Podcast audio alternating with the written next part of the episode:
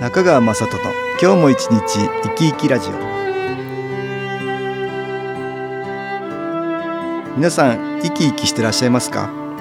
この番組では気というものを私中川雅人がいろいろな角度からわかりやすくお話をしてまいります。どうぞごゆっくりお楽しみください。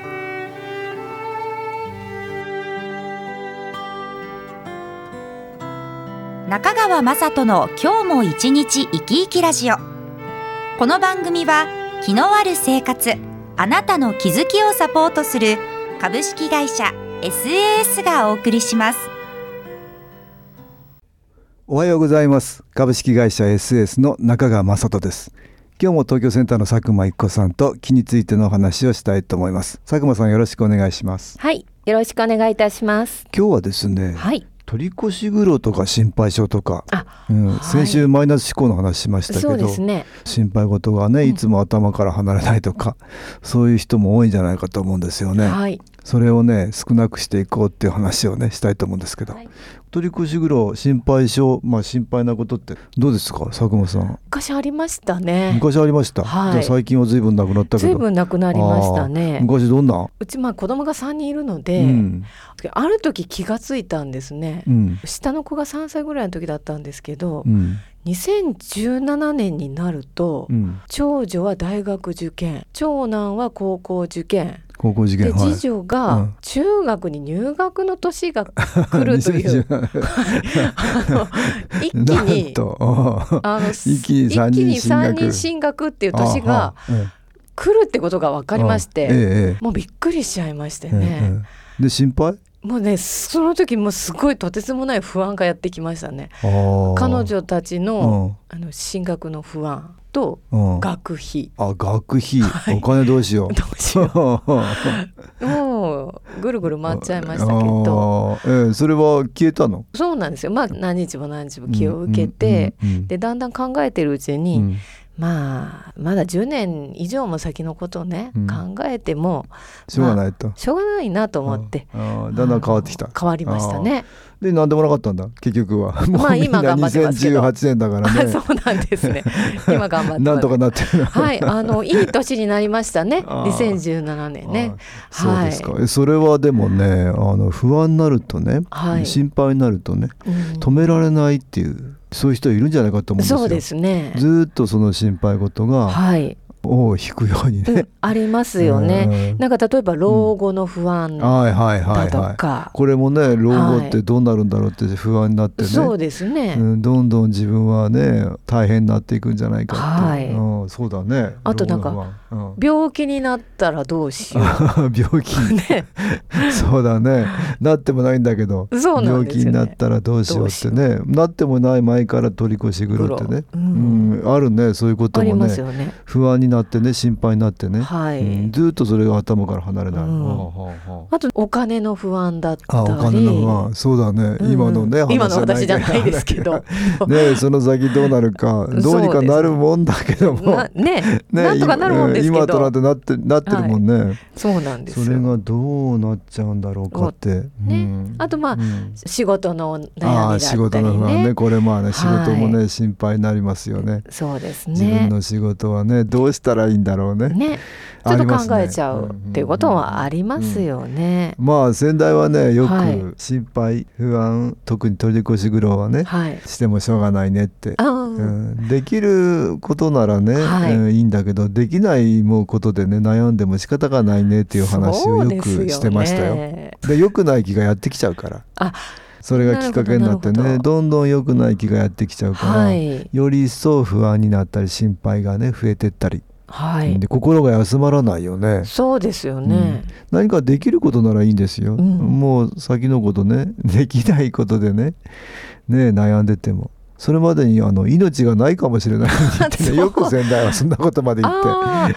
あそんなことをおっしゃってましたか？死んでるかもしれないぞみたいなこと言って。いつからそんな心配してるんだみたいなね。うん。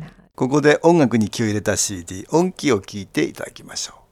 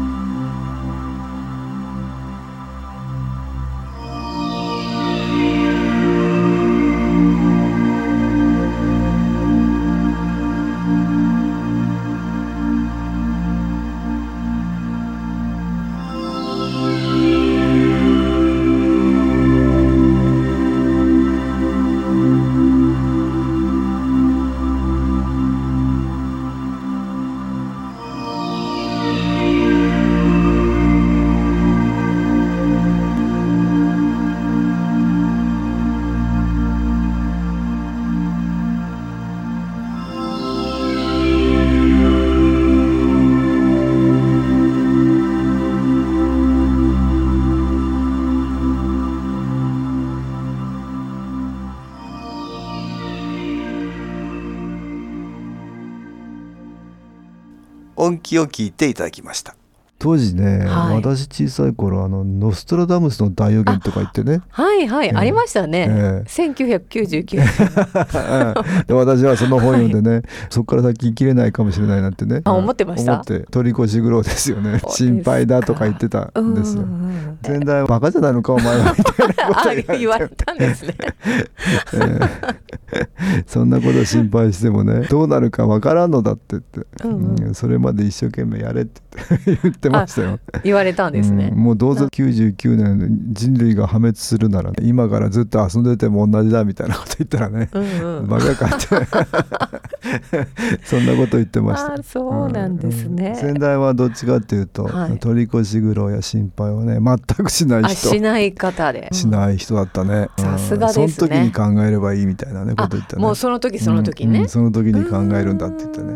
あとはそうならないように準備をするっていうね。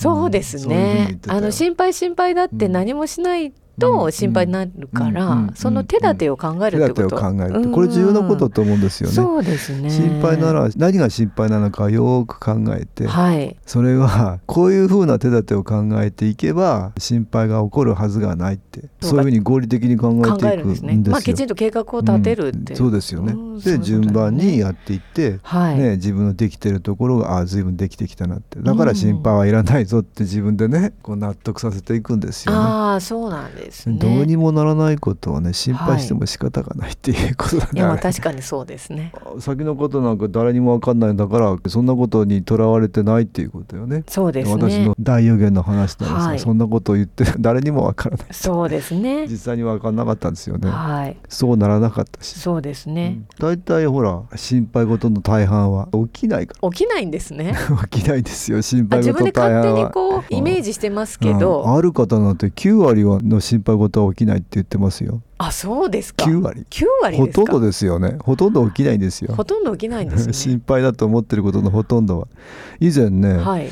マスの新明さんという方とね対談したことあるんですよ。はい。2014年の10月だったかな、はい。ええ。住職さんですよ。禅寺のね、うん。この方が言っていましたよ。この方の本にあるんですよ。心配事の9割は起こらないっていう本が、そんなに高い確率で、ないっていうことはほとんどないんことですよ、ですうん。ですからそれにね怯えてたりそれに不安を感じてたり、はい、ねそれって損ですよねそうですね。そのたびにマイナスの気が来るからそうですね。より悪くなるるんですけどそうですねうん。それって何にもいいことないんですよね。いいことないですね。でこの方はねあの言われてましたよ確かにこの禅っていうのはね、そのはい今の出来事に集中していくっていうことですからね。もう今のこの瞬間、うん瞬間瞬間を大事、事にしていくっていう考え方だから、先のこと特に取り越し苦労ね、うん。こんなことを考えても仕方がない。今のことに集中していこうっていうことだからね。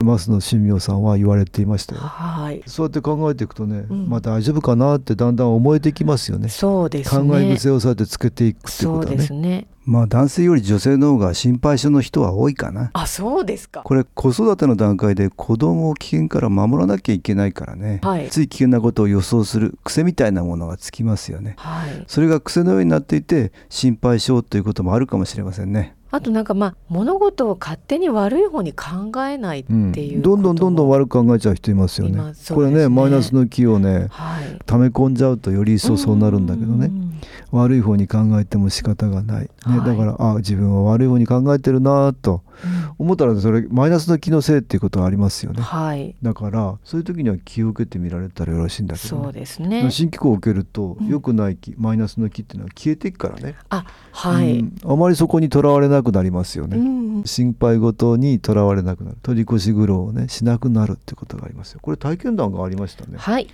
っと読んでもらえますか？はい、ご紹介いたします。先日研修講座に行きました。5月の初めから急に人間関係が悪くなり、それと同時に体調も悪くなり、ひどい便秘に悩まされました。私が人に気を使いすぎる、心配しすぎるのが原因の一つでした。研修講座に行き、いろんな方と話して心配する必要はないことに気づきました。講座から帰ってきたら急に前以上に仲良くできるようになり便秘も治りました。また私の中にも誰かさんがいたのだ。今もいるかもしれない。と思い当たりました。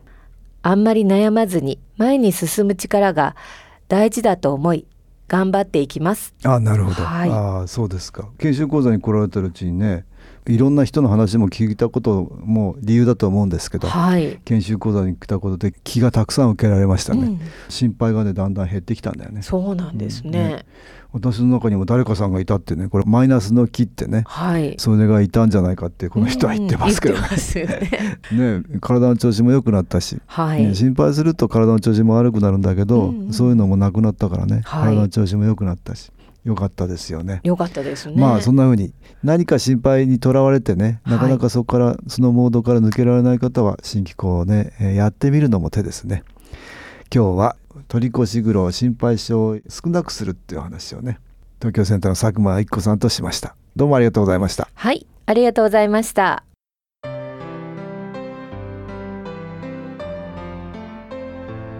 株式会社 SS は東京をはじめ札幌名古屋大阪福岡熊本沖縄と全国7カ所で営業しています。私は各地で無料体験会を開催しています。8月6日月曜日には東京池袋にある私どものセンターで開催します。中川雅人の気の話と気の体験と題して開催する無料体験会です。新気候というこの気候に興味のある方はぜひご参加ください。ちょっと気候を体験してみたいという方体の調子が悪い方ストレスの多い方運が良くないという方気が出せるようになる研修講座に興味のある方自分自身の気を変えるといろいろなことが変わります。そのきっかけにしていただけると幸いです。8月6日月曜日午後1時から4時までです。住所は豊島区東池袋1-30-6池袋の東口から歩いて5分のところにあります。電話は東京03-3980-8328 3980-8328です。また SS のウェブサイトでもご案内しております。お気軽にお問い合わせください。お待ちしております。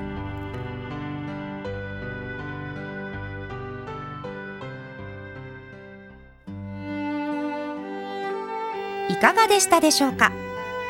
この番組はポッドキャスティングでパソコンからいつでも聞くことができます。